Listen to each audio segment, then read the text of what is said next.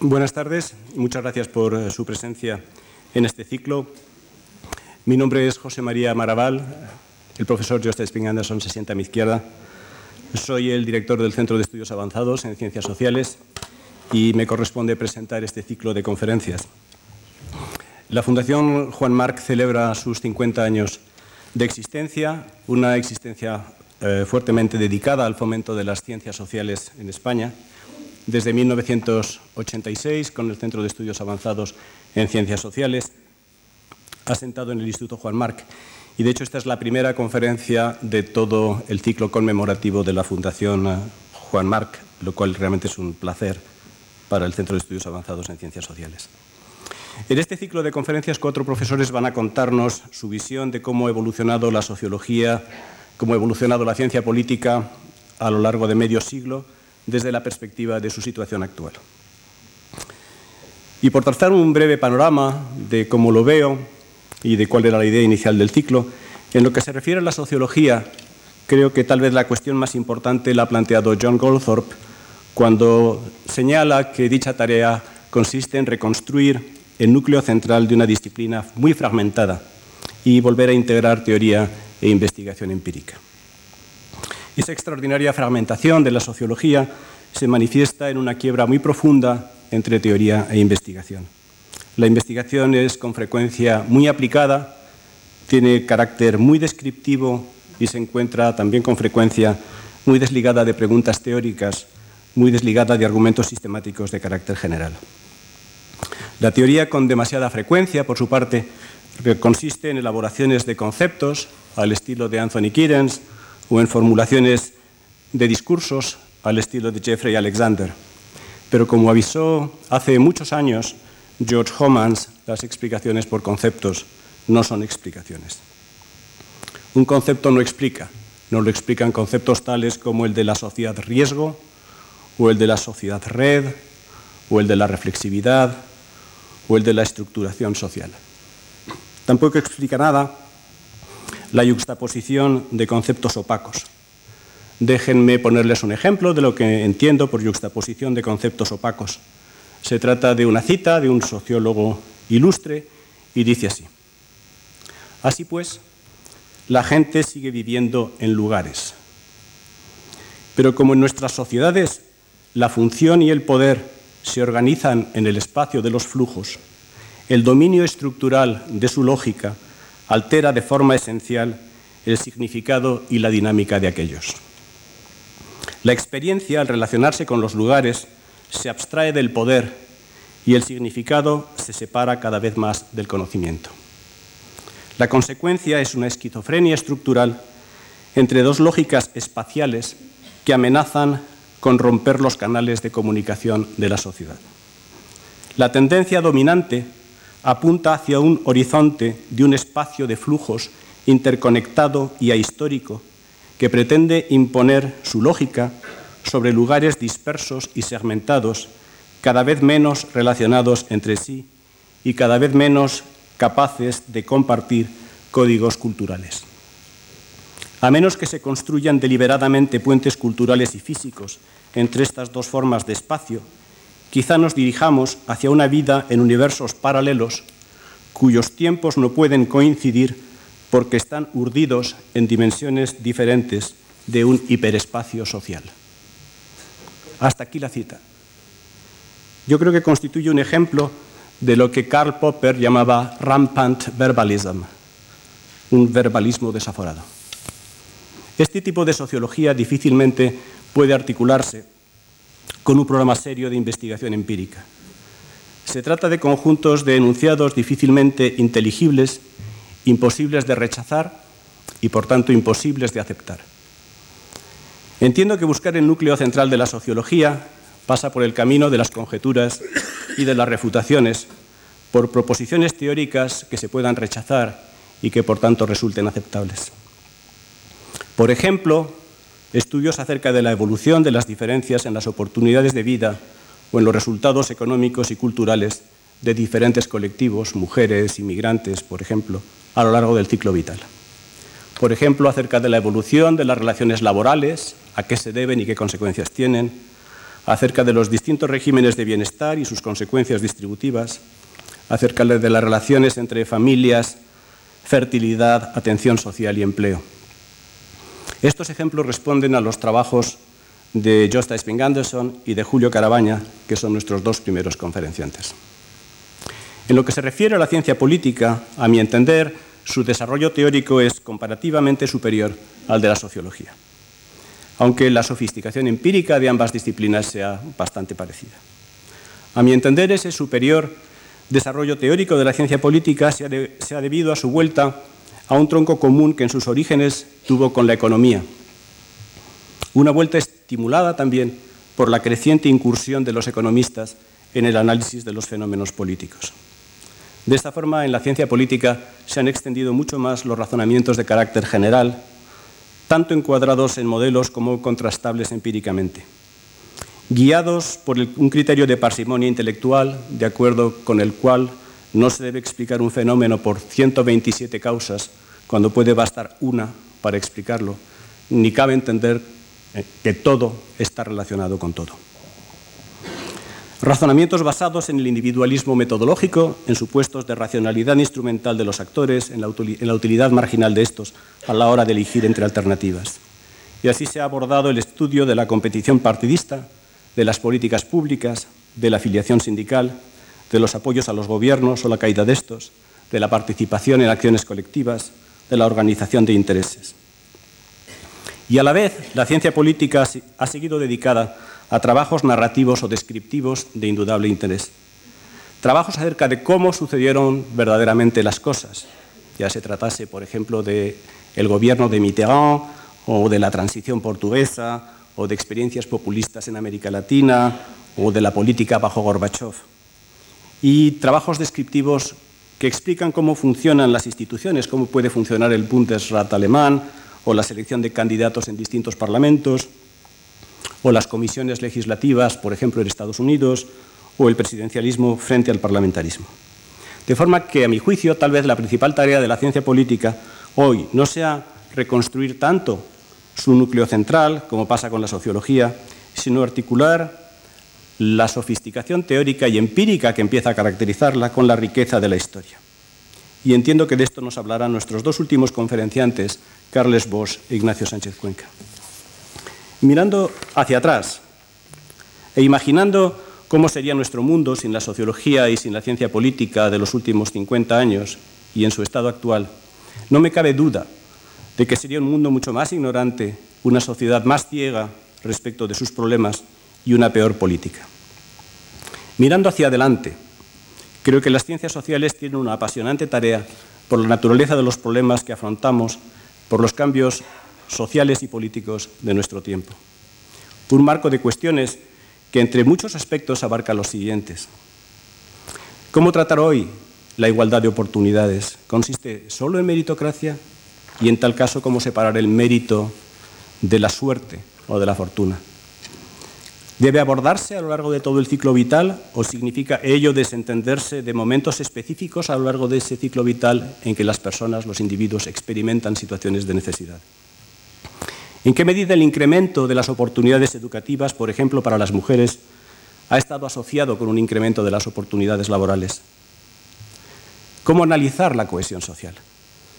como redistribución de recursos o como no discriminación, como políticas contra la pobreza o como políticas contra la desigualdad de la renta y de las condiciones de vida. Piénsese que estas políticas pueden ser antagónicas, que la prestación de un servicio público, de una pensión pública, por ejemplo, puede depender del hecho de ser ciudadano y, por tanto, tener derecho a esa prestación de forma no, de forma no discriminada, o la prestación de esa pensión puede depender de carecer de rentas suficientes, en cuyo caso se está atendiendo a un criterio basado en la pobreza y en la necesidad, pero por el contrario discriminando. ¿Cómo abordar la inmigración desde el principio de ciudadanía? ¿Requiere ello asegurar una homogeneidad cultural dentro de las fronteras nacionales? ¿Prohibir por ello señas de identidad cultural o religiosa por razones de integración? ¿O permitirlas por razones de respeto? ¿Tiene la democracia límites culturales? Es decir, ¿resulta compatible con cualquier contexto cultural, económico y social? Cuando se afirma que con la integración europea se transfiere soberanía, y si creemos que la soberanía reside en el pueblo, ¿a quién se transfiere soberanía con esta integración? François Furet ha afirmado que esta es la primera vez en la historia de Europa Occidental en que las leyes no tienen una base clara de soberanía. ¿En nombre de quién hablan entonces los políticos europeos? ¿Quién ha definido los intereses que pretenden defender? Sabemos que en las democracias los votos se cuentan y los intereses se sopesan. En la Unión Europea sopesar los intereses tiene un particular relieve. Así la integración europea, se ha dicho, presenta rasgos consociacionales al margen del principio mayoritario. A veces tiene rasgos de gran coalición en la que todos los Estados miembros participan y en la que no hay oposición. Las elecciones europeas apenas influyen en cambios en las políticas, en quién y en cómo se gobierna la Unión. Sabemos que las elecciones funcionan cuando son mecanismos de castigo y de recompensa de los gobiernos. ¿Qué sistema de castigo existe en la Unión Europea ¿A quién afecta y por qué? La creación de poderes no elegidos, bancos centrales independientes, agencias reguladoras, ¿significan una mutilación de la democracia a cambio de eficiencia económica, de una menor inflación, de mayor competencia? El crecimiento económico y la cohesión social, como sabemos, han sido objetivos fundamentales de la integración europea desde los años 60. Y ante la pérdida de competitividad de estas economías a lo largo de los últimos 20 años, el mercado único, el euro y el Banco Central Europeo han tenido como objetivos reducir los costes de transacción, incrementar la transparencia de los precios, mejorar la asignación de recursos, incrementar la productividad del capital, suprimir fluctuaciones monetarias internas y reducir la inflación. Las políticas fiscales y presupuestarias son un epifenómeno de la política monetaria europea. Se reduce con ello el espacio de la política democrática, es decir, de las opciones que se pueden razonablemente barajar. ¿Qué efectos distributivos tiene la política económica en ese singular contexto institucional? Estos ejemplos, que son puramente tentativos, no son solo social y políticamente relevantes, sino que son teóricamente complejos, susceptibles de, de ser analizados empíricamente con estudios infinitamente más precisados. De forma que las ciencias sociales pueden contribuir a aclarar cuestiones y a escoger mejor entre opciones que, tenemos ante nosotros, es decir, a reducir las incertidumbres que tenemos. En este sentido, mejorar lo que hace la ciencia social española, integrarla más en la ciencia social internacional, no es solamente una responsabilidad intelectual, sino también una responsabilidad nuestra como ciudadanos. Muchas gracias. Voy a dar la palabra a continuación al profesor Josta Spinganderson. Es profesor en la Universidad Pompeu Fabra, Anteriormente ha sido profesor en la Universidad de Trento, en el Instituto Universitario Europeo de Florencia, en el Wissenschaftszentrum de Berlín en la Universidad de Harvard. Es autor, entre otros libros, de Politics Against Markets, de The Three Worlds of Welfare Capitalism, de The Social Foundations of Post-Industrial Economies y es coautor de Why We Need a New Welfare State. El profesor eh, Spring Anderson es miembro del Consejo Científico del Centro y tiene la palabra. Está.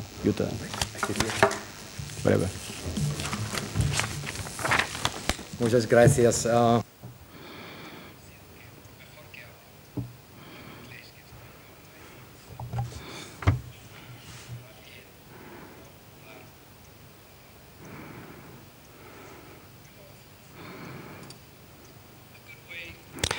Una buena manera de enfocar la cuestión si la sociología tiene relevancia es citar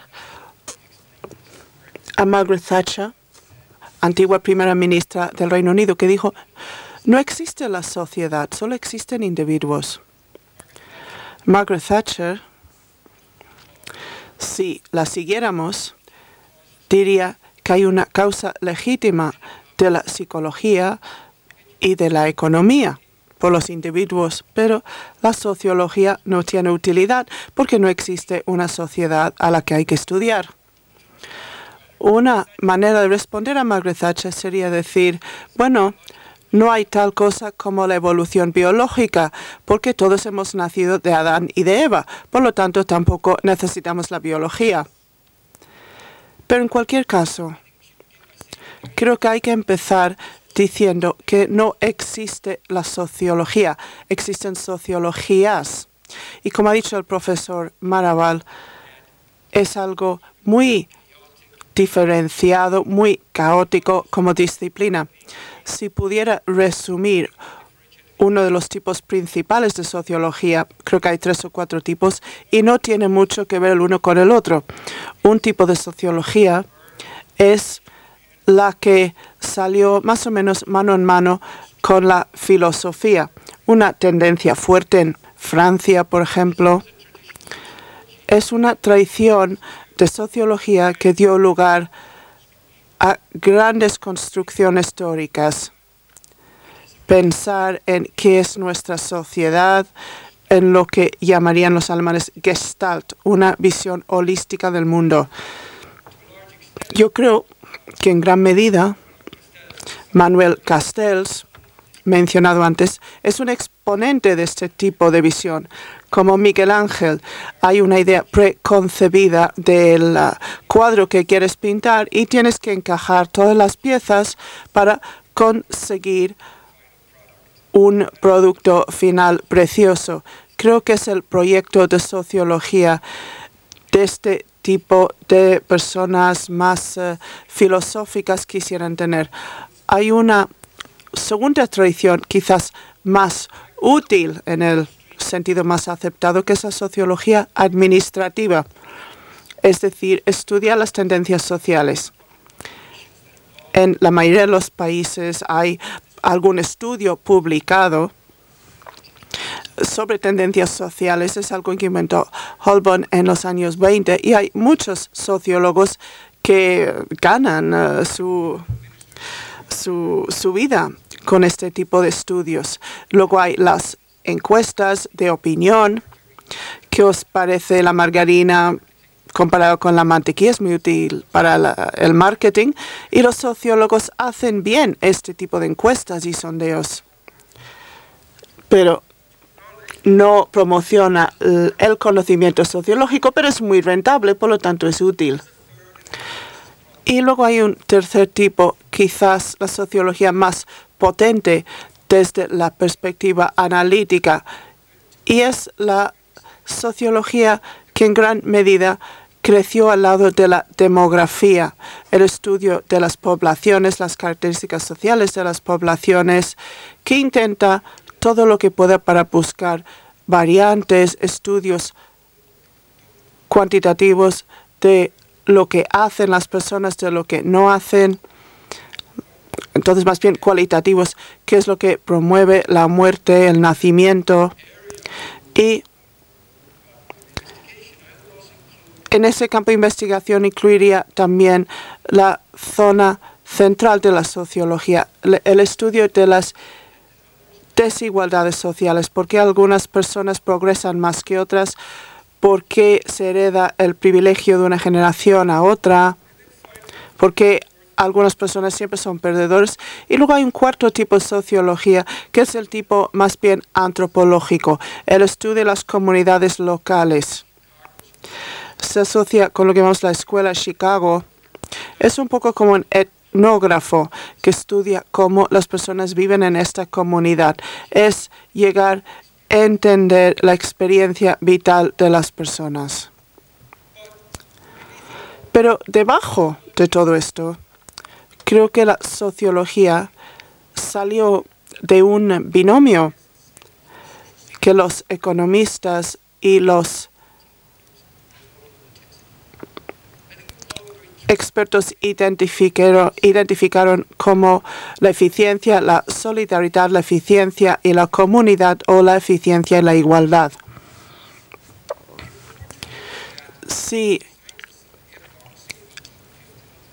estudiáramos a los sociólogos y los economistas de 1850, no había mucha diferencia, estudiaban más o menos lo mismo y con la revolución neoclásica en las ciencias económicas, las dos disciplinas empezaron a dividir el trabajo. Los economistas se centraban en el lado de la eficiencia, les preocupaba cómo aprovechar la utilidad, la rentabilidad, crecer las economías, crear riqueza, mientras que los sociólogos ocuparon el otro lado, es decir, cómo sobreviven las comunidades en el mundo en el que cada individuo intenta salir ganando incluso a costa de su vecino, su hermano, sus hijos, etc. Los sociólogos cogieron el lado blando del dilema, digamos, el lado más boroso. Y esto tuvo grandes repercusiones a lo largo del siglo siguiente para esta disciplina que finalmente llamamos sociología. Y aquí me gustaría plantear un paradoja, o algo que al menos parece ser un paradoja. Los economistas fingen tener una teoría muy fuerte, mientras que la sociología no tiene teoría alguna. Pero existe el siguiente paradoja. Los economistas, con su teoría, dan por hecho que los individuos pueden elegir libremente. Cada individuo como ser humano puede elegir libremente y que él o ella puede optimizar su bienestar y sus beneficios. Pero por otra parte, en la teoría económica hay poca libertad de elección. Es un campo monopolístico. Es un poco como la tienda en los países comunistas, donde solo existía una marca para cada producto. Entonces, hay una teoría económica del salario, del ciclo empresarial, de la inflación, etc. Entonces, la disciplina parece estar en contra del ideal sobre el que lo basamos. Y esta paradoja prosigue porque los sociólogos suelen centrarse en las limitaciones que impone la sociedad en los movimientos de los individuos. No ven que los individuos persiguen la felicidad sin limitaciones. Pero ya que carecemos de teoría, nuestra disciplina tiene un pluralismo galopante, rampante, donde vale todo. O sea, es una disciplina muy incluyente. Somos como el supermercado americano, con 50 versiones con la misma lata de alubias o mantequilla. Entonces, otra paradoja. Pero al final hay que reconocer que carecemos de teoría en el sentido científico. Esto significa que no tenemos un sistema organizado de principios axiomáticos sobre los que podemos basar nuestros postulados sobre las causas o las conexiones causales. No tenemos este tipo de teoría y creo que los economistas sí que lo tienen, al menos en el sentido neoclásico. Pero lo que sí tenemos es la capacidad de teorizar, pero claro, eso es otra cosa. Podemos teorizar, podemos barajar hipótesis sobre el vínculo entre una cosa y otra.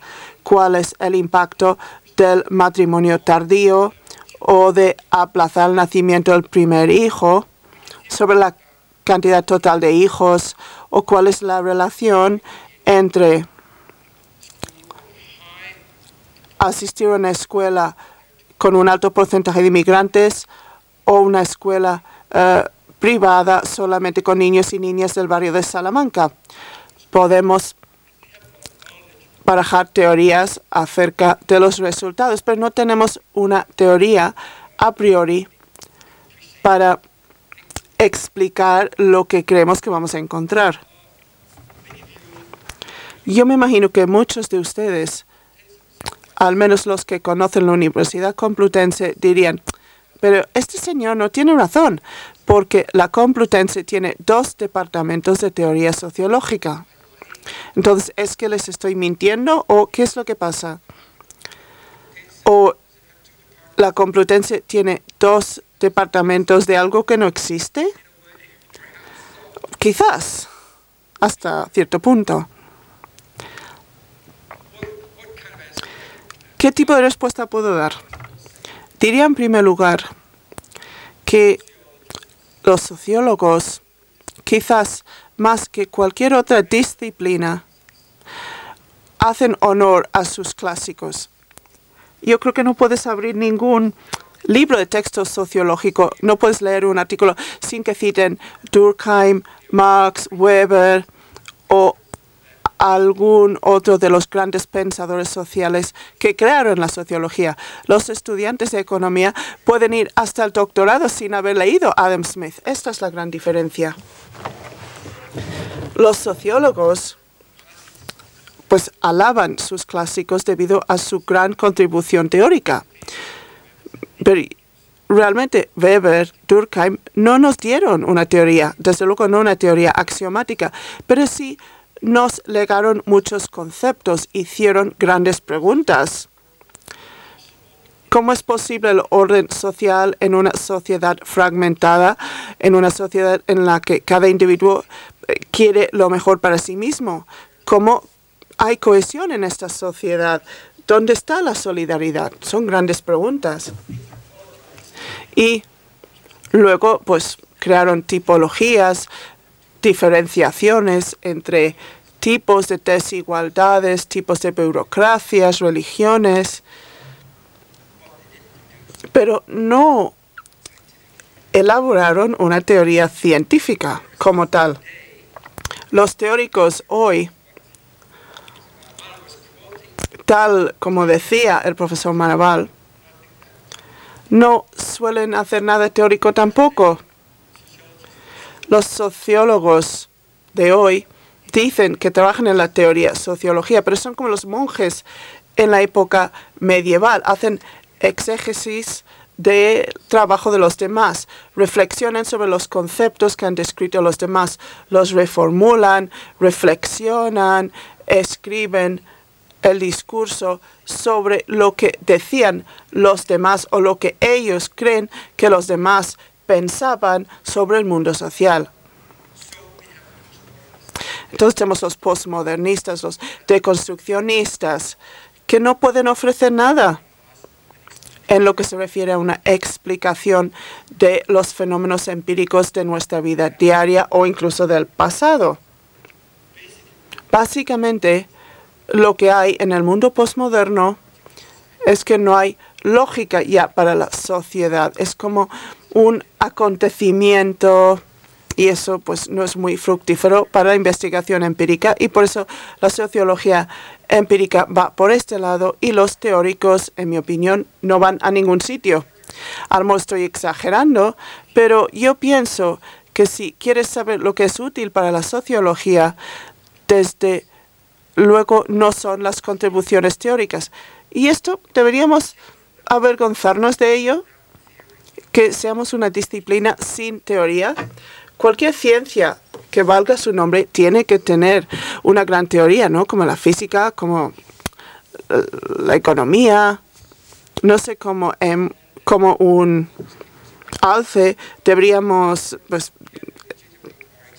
esconder nuestra cabeza o tenemos que buscar una legitimización para nuestra existencia. Bueno, si abolimos o, si fuéramos a abolir la sociología mañana, tendríamos que volver a inventarla al día siguiente.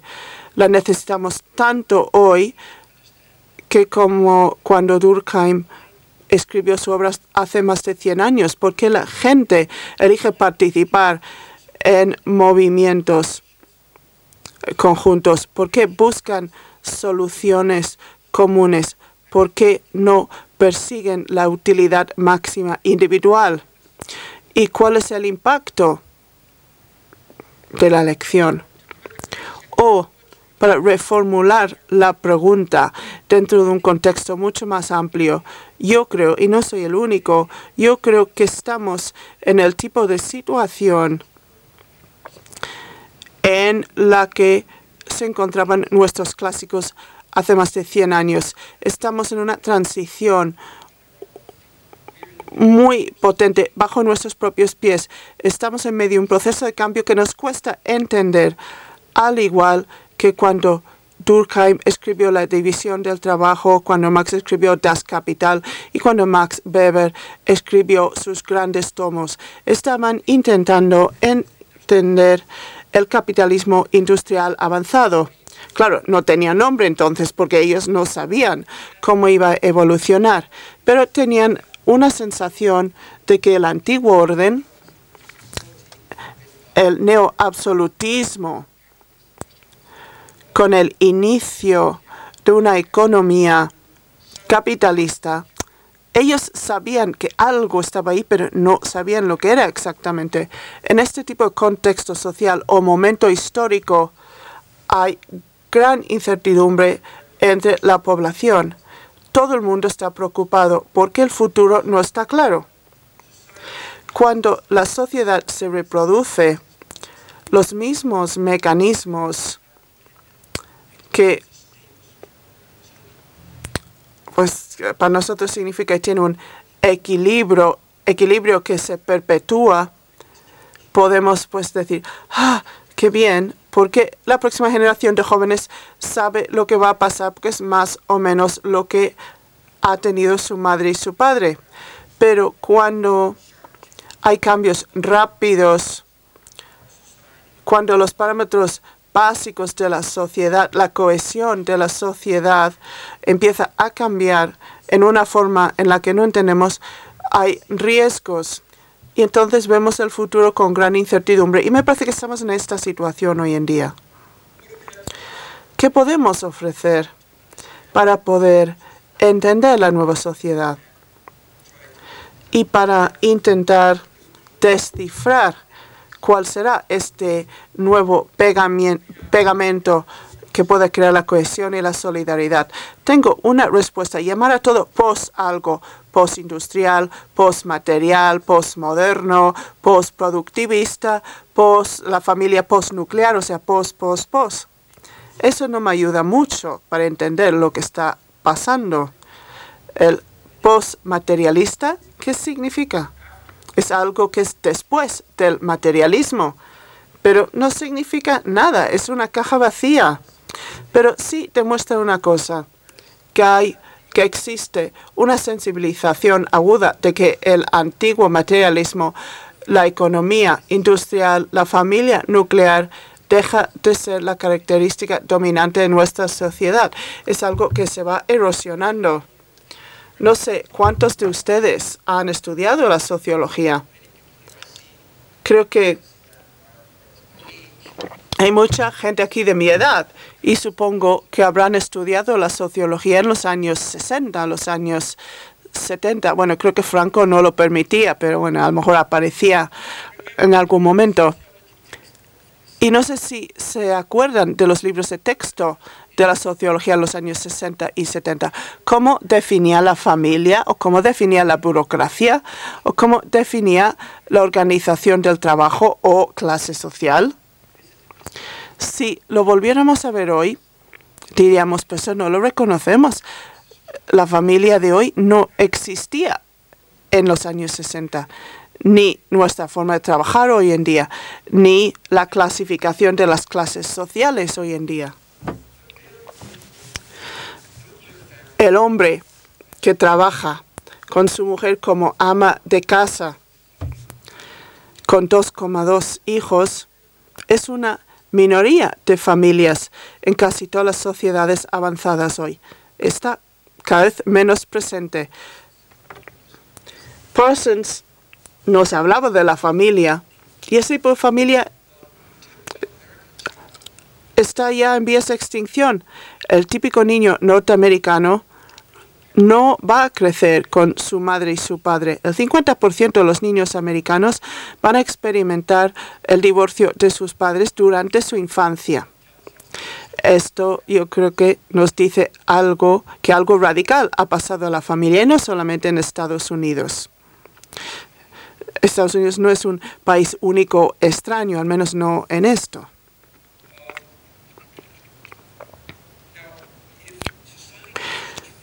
Si la sociedad está cambiando tanto, al igual que en la época de Durkheim, ¿qué hacemos? Yo creo que aquí podemos aprender de los clásicos, porque tenían mucho ingenio, sin tener teoría, para buscar, para desarrollar un método para estudiar una sociedad cambiante. Una forma de ilustrar el problema es fingir que estamos en un coche con mucha niebla ahí fuera y lo único que sabemos en esta visibilidad limitada, quizás uno o dos metros, lo único que tenemos claro es nuestra ciudad de origen, es decir, Madrid, que vamos dirección Zaragoza. O, se acuerdan de Madrid muy bien, saben lo que es Madrid. Pero, ¿cómo se puede predecir Zaragoza en esta niebla? ¿Cómo se puede saber cuando uno llega a Zaragoza? Pues si hubiera una reproducción perfecta de la sociedad, Zaragoza tendría la misma pinta que Madrid. Lo reconoceríamos enseguida, nada más ver la primera casa en toda esta niebla. Ya podríamos proyectar todo. Esta sería una sociedad que no cambia. Claro, hay otros extremos. Estás conduciendo en la niebla y el coche choca contra la primera casa que tiene una pinta rarísima, y la segunda también, y no puedes predecir nada sobre la ciudad nueva. Esta sería una nueva sociedad en ciernes. Yo creo que el reto que tenemos es que estamos conduciendo en la niebla, y es lo que hacían Durkheim y Weber. No podemos predecir lo que está pasando. El antiguo léxico sociológico no nos sirve para explicar lo que va a pasar mañana.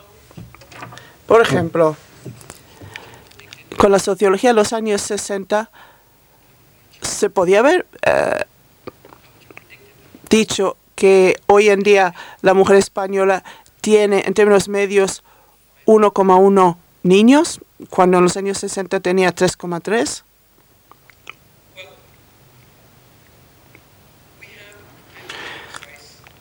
tenemos una memoria viva y exacta de nuestra ciudad de origen. Es como nuestro punto de referencia para juzgar cuán diferente es la ciudad a la que vamos en esta niebla.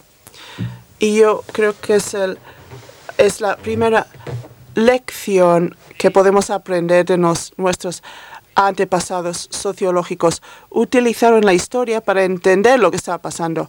Emil Durkheim en su gran libro sobre la división del trabajo, utilizaba estudios etnográficos del norte de África, sobre todo.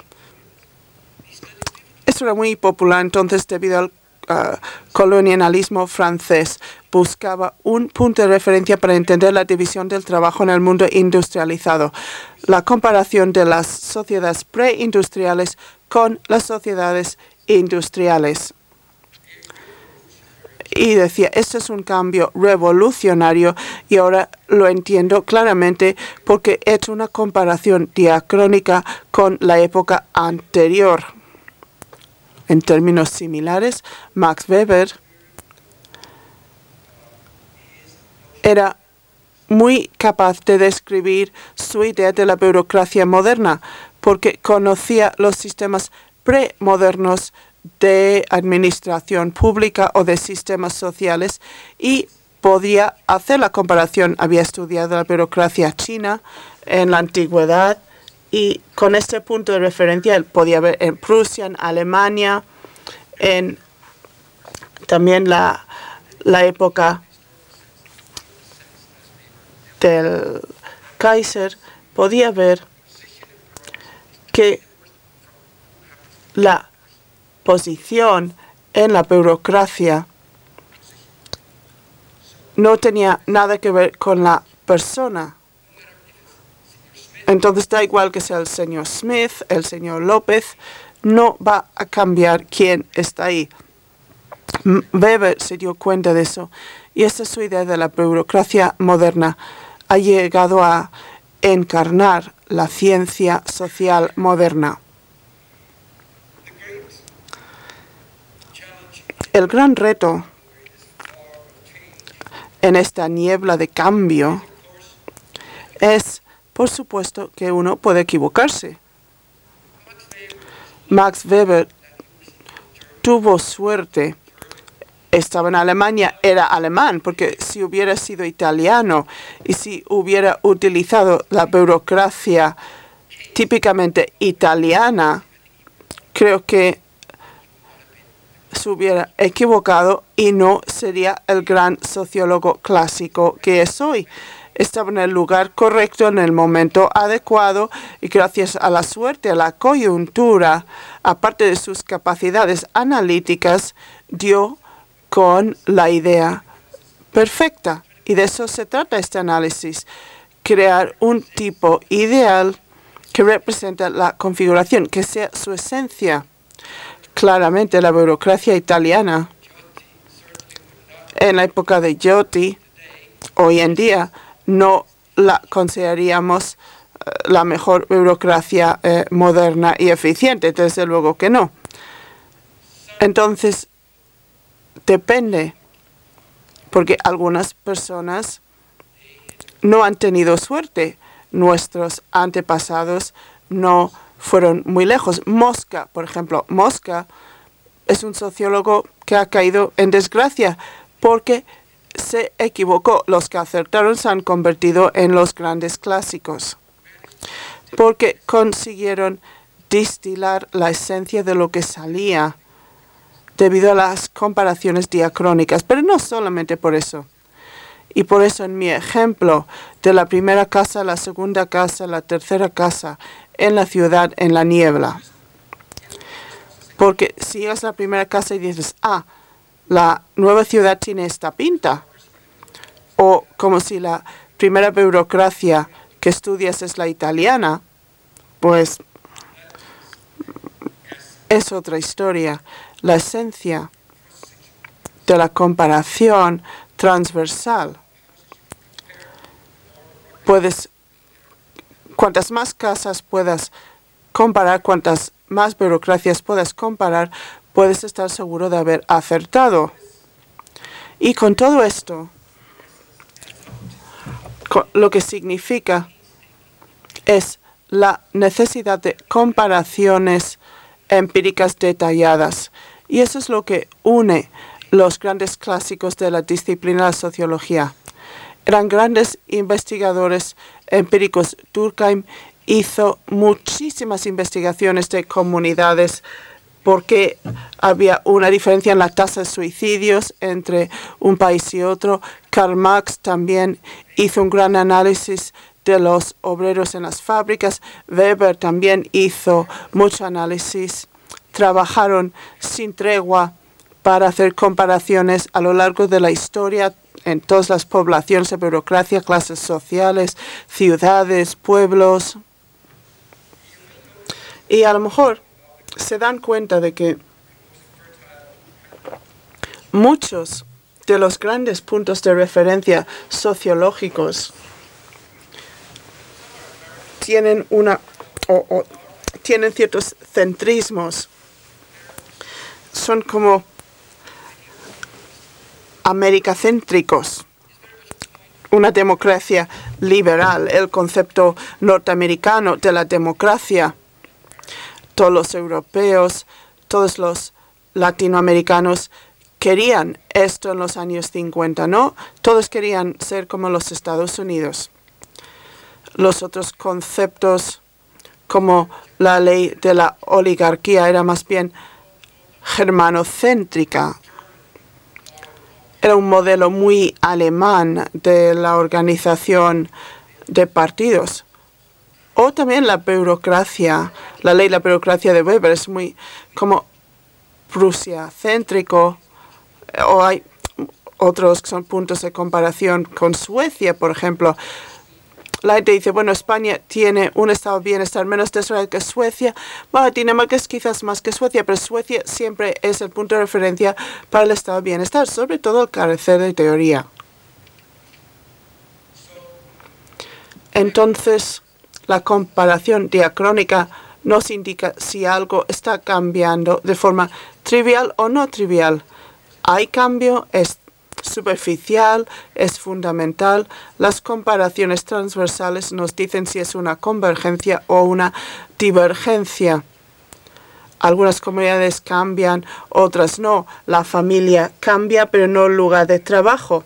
Ahí habría una divergencia también que podríamos ver de forma transversal.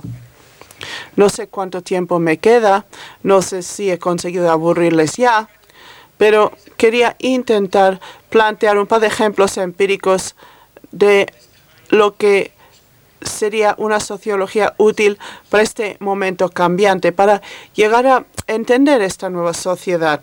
Voy a dar un par de ejemplos para darles una idea de lo que está pasando o lo que a lo mejor está pasando.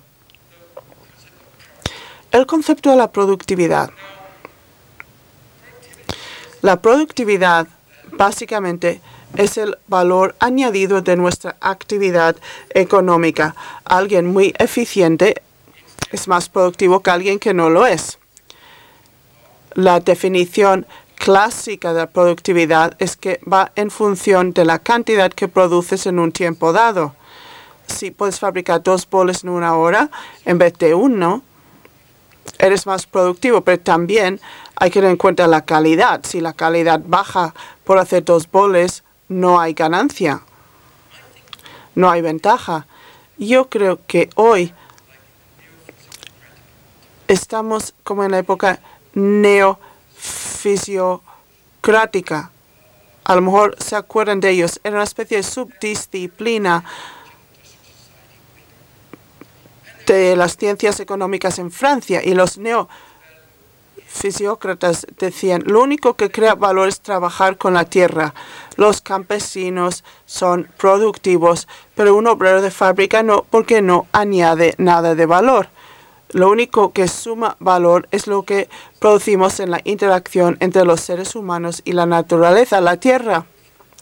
Y hizo falta una revolución muchos industriales y muchos sindicatos para convencernos de que un trabajador metalúrgico es productivo y que cuanto más ruido hace, más productivo es. Pero nos cuesta entender un mundo en el que casi nadie trabaja con el metal. Todo el mundo está en un servicio. Pero ¿dónde está la productividad en un servicio? ¿Cómo podemos medir que una niñera que cuida cinco niños o niñas sea más productiva que una que tenga cuatro niños a su carga o que un corte de pelo sea más productivo que otro, que un masajista sea más eficiente que otro. Los economistas nos dirían, mira del precio. Vas a la peluquería a la esquina, 15 euros, 20 euros, te cortan el pelo. O vas a Chez Pierre, y pagarás 50 euros y a lo mejor pues te, te sientes más sofisticado, pero Shepier realmente es dos veces más productivo que el chico que te corta el pelo en la peluquería a la esquina. ¿Cómo podemos saberlo? No podemos, no podemos saberlo. Por eso estamos en una especie de callejón sin salida. Y ese es el tipo de niebla que tenemos. Tenemos que poder comparar la productividad. Tenemos que investigar qué significa producir valor cuando es un servicio lo que producimos. Sobre todo porque el servicio, por definición, es algo que se produce en el momento de su consumo, o sea, que desaparece. Por eso Adam Smith dijo que los servicios eh, suponen un comportamiento nada productivo. Porque alguien pues prepara una comida, la comemos y ya no se ve.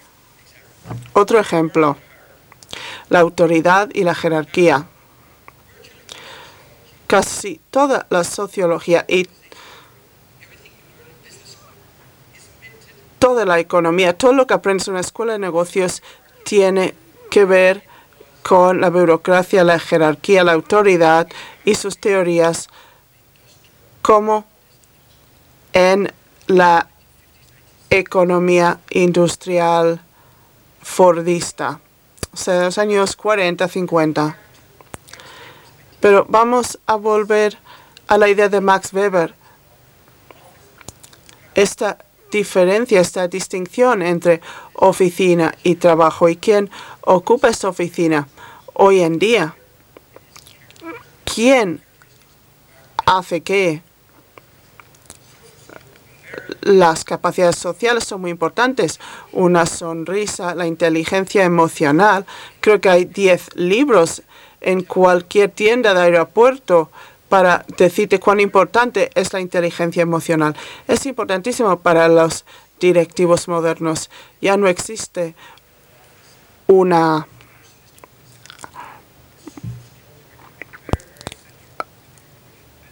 separación entre lo trabajo y lo social. Hoy en día, una gran capacidad social crea eficacia en el lugar de trabajo. O, por ejemplo, una jerarquía. Eso era todo muy claro en la época industrial. Había un director general, su ayudante y luego los trabajadores. Una jerarquía muy clara, un sistema de monitorización que decía a los directivos qué productividad conseguía cada trabajador y cada equipo de trabajadores. Eso ya no tiene mucho valor como sistema de seguimiento y supervisión, porque si el 70 o el 80% de nuestra actividad económica son servicios y si la capacidad de producción es entre el cliente y el productor del servicio, ¿quién lo puede vigilar? Únicamente el cliente. La única persona que conoce el valor de la calidad de trabajo de un camarero es el cliente. Es muy difícil saberlo de otra manera. O, por ejemplo, ¿quién hace el seguimiento? El trabajo de la gente que te arregla el coche. Es el cliente, o está totalmente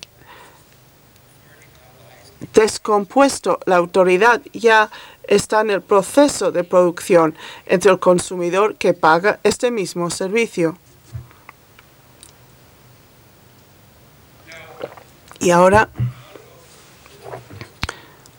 hablar de esta producción postfordista pues no nos ayuda a entender lo que está pasando o el intentar construir una gran imagen tipo gestalt, como hizo Miguel Ángel, pero esta vez de la sociedad de información, tampoco sirve de mucho.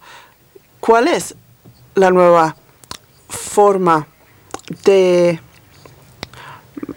evolucionar nuestra sociedad? No, esto no sirve.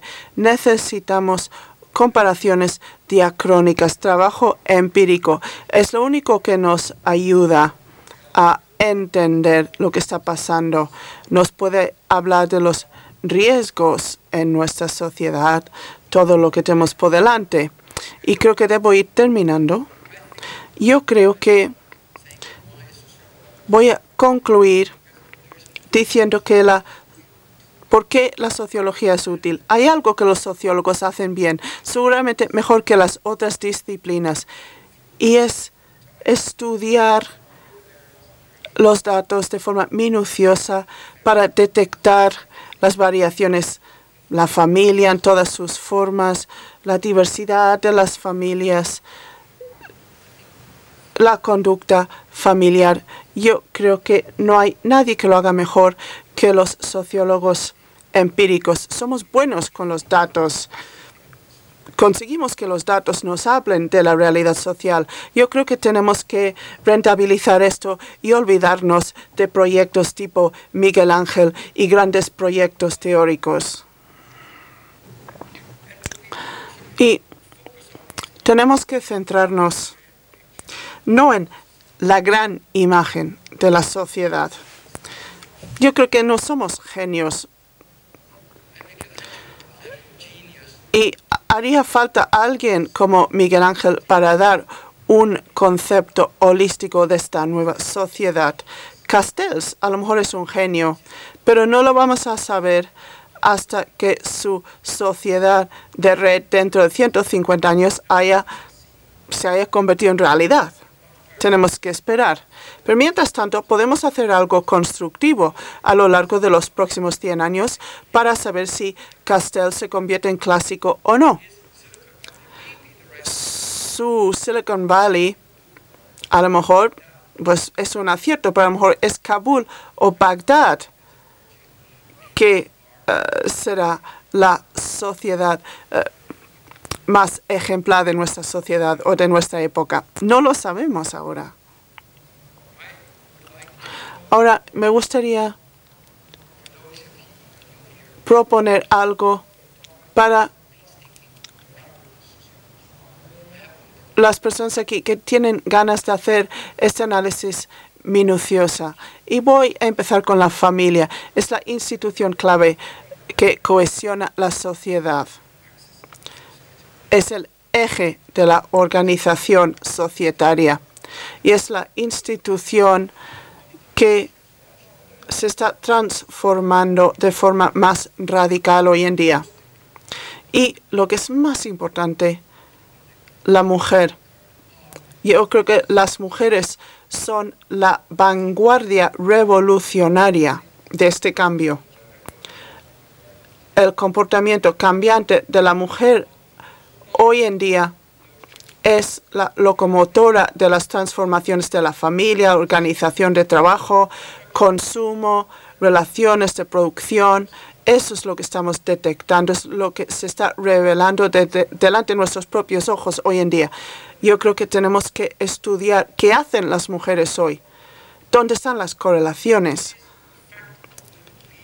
Las mujeres salen del hogar, trabajan fuera, esto es lo que está cambiando nuestros patrones de consumo.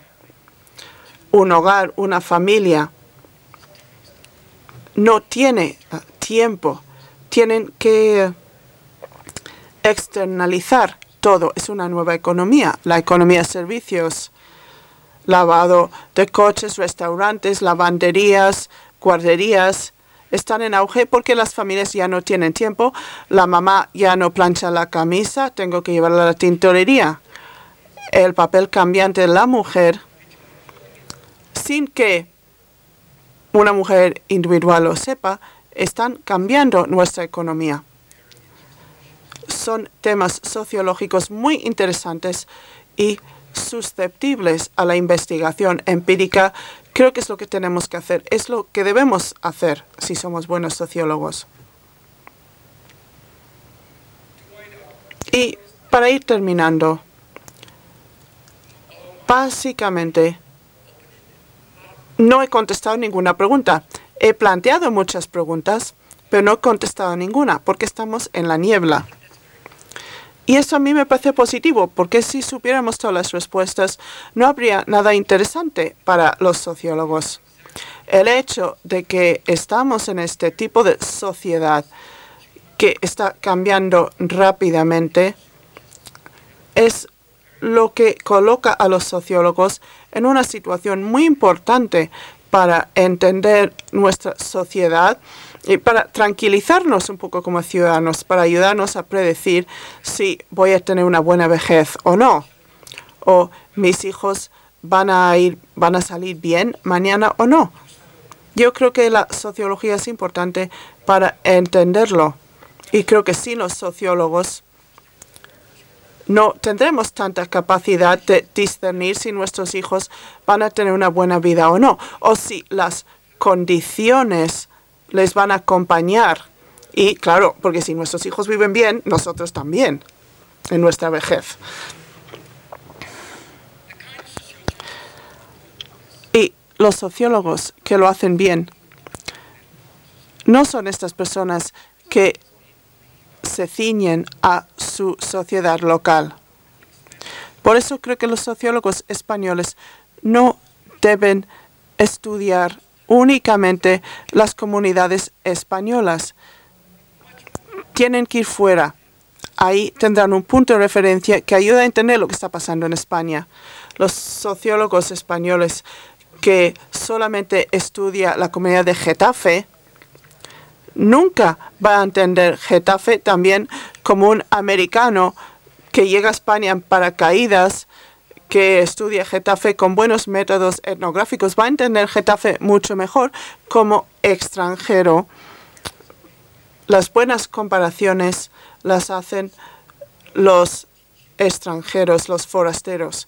Los profesores de sociología aquí en España deberíais decir a vuestros estudiantes, no estudiéis España, tenéis que estudiar otras sociedades. Las personas de Getafe a lo mejor deberían estudiar Sabadell, pero desde luego no Getafe. Y ya, pues volviendo a Margaret Thatcher, no existe la sociedad. Que tenga razón o no, no lo sé. Pero yo creo que hemos salido vindicados porque Margaret Thatcher ya no está presente, pero los sociólogos sí. Al menos yo estoy aquí, ¿no? Muchas gracias por su atención.